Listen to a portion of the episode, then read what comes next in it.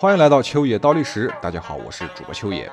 好，上期我们说了啊，周平王在位的头二十一年，一直有一个名为周邪王的叔叔，哎，待在自己的领土上，而且还是自诩正朔，这就搞得周平王呢，他本人非常难受。但是呢，我们上一期也说了，按照伦理和道德去分析啊，人家周邪王还真是正朔，是吧？至少哎，比你这个前任的哎被废的太子来的要正经，是吧？而且再看周平王这边啊，拥护自己上位的是申侯这个造反分子，还有化外之地的犬戎，一个叛徒，一个蛮夷。哎，反观周邪王这边，拥护者是丞相国国公，也就是国实父的儿子，叫国公汉。以及大量的东路诸侯，所以呢，此时出现了两位周王，那周平王的心里自然是非常的不得劲儿。哎，太史公司马迁所著的《史记》中，其实也没有说明当时有两个周朝啊，这个是我们上一期讲过的。哎，平王之前被称为西周，那么平王之后就被称之为东周。那么历史上的东西周之分，其实简单的来说呀，那是后世的史学家为了方便研究而划分的，这就造成了一种误会，哎，就是灭亡的只是后世的史学家眼中的西周，而不是整个周王朝。好，那么周平王在继位之后，就为了躲避犬戎的侵袭，于是，在秦国军队的。护送下，将都城迁到了东都洛邑，也就是今天的河南洛阳。那么，平王继位之后，为什么一定要东迁呢？原因可能并不简简单单的是犬戎骚扰这么简单。哎，我们来分析一下。其一，平王东迁是诸侯国分裂的一个标志。哎，史书上记载，平王东迁大多是。啊，略而不详的，只是说平王立东迁于洛邑。至于为什么要迁都，史书上记载的并不是很清楚。那么《史记》说是避戎寇，哎，其实这当然也是一个事实。但是作为当时的天下第一大国啊，堂堂一个周朝、周王朝，为什么对付不了犬戎呢？好，我们就不得不来看一看犬戎啊，这个。它的构造，这个戎呢是周人对分布在周人西方少数民族的一个总称，一个统称。哎，北方的民族被称之为狄，有时候又混称西北方的民族为戎狄，再加上南方各民族被称之为蛮，东方各民族被称之为夷，所以就有了南蛮、北狄、东夷、西戎的描述。这四夷加之于中原华夏，也就被世人称之为五方之地。那么，在这些民族哈，其实在殷商之前，就是原中原华夏王朝的劲敌。哎，历史中记载，武丁北征鬼方时，历三百多次征战，三年才得以平定。到了周朝，北方依旧有鬼方和严允部落。哎，有记载说严允就是犬戎，他们会经常的来骚扰边境。所以《诗经》中就有“哎，迷氏迷家严允之故，不遑起居严允之故”。哎，也都表明严允那是对周民族哈构成了非常强大的威胁。但是自周朝建立之前。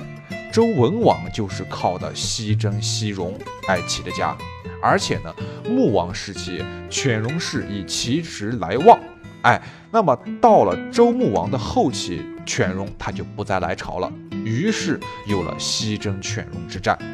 这一次战争以霍启武王又得四白鹿四白狼而结束，哎，犬戎被赶到了当时太原，也就是现在甘肃平凉这一块地区。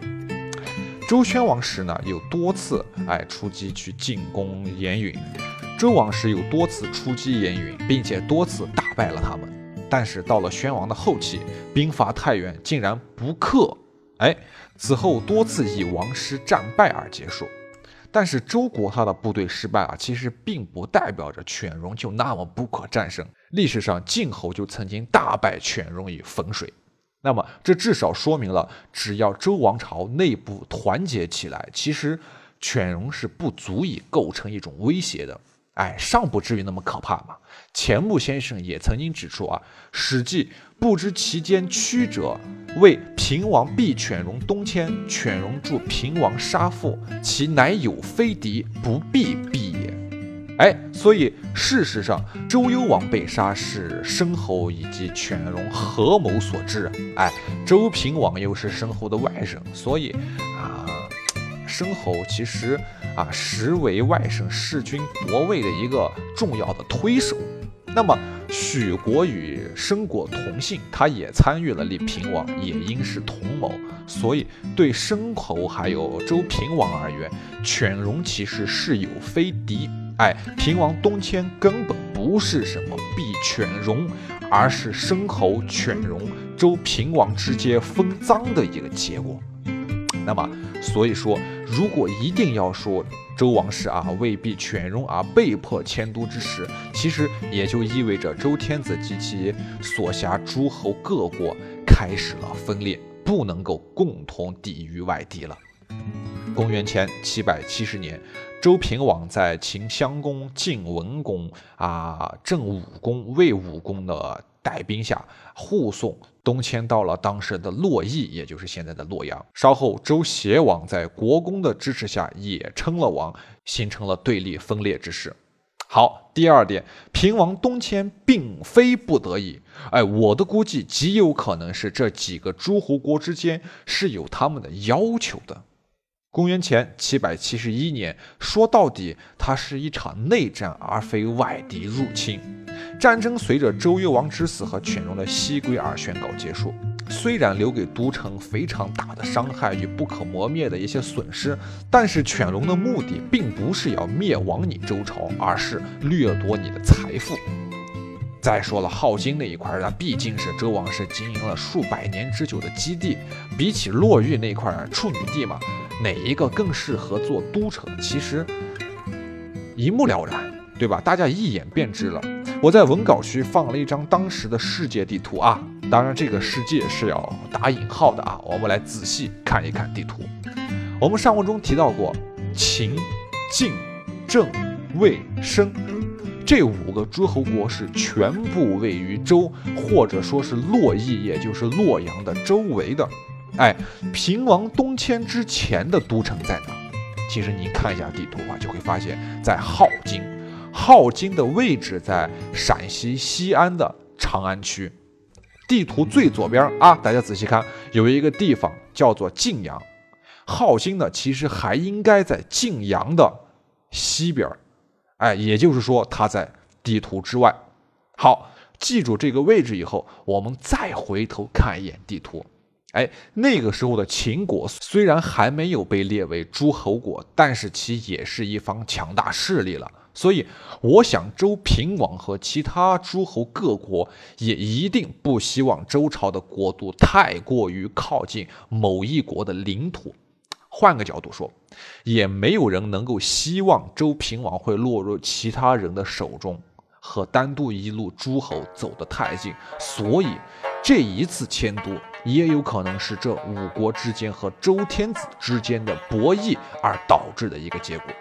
当然，还有一个重大原因，今天的篇幅说不下了，它是天下大势的转换。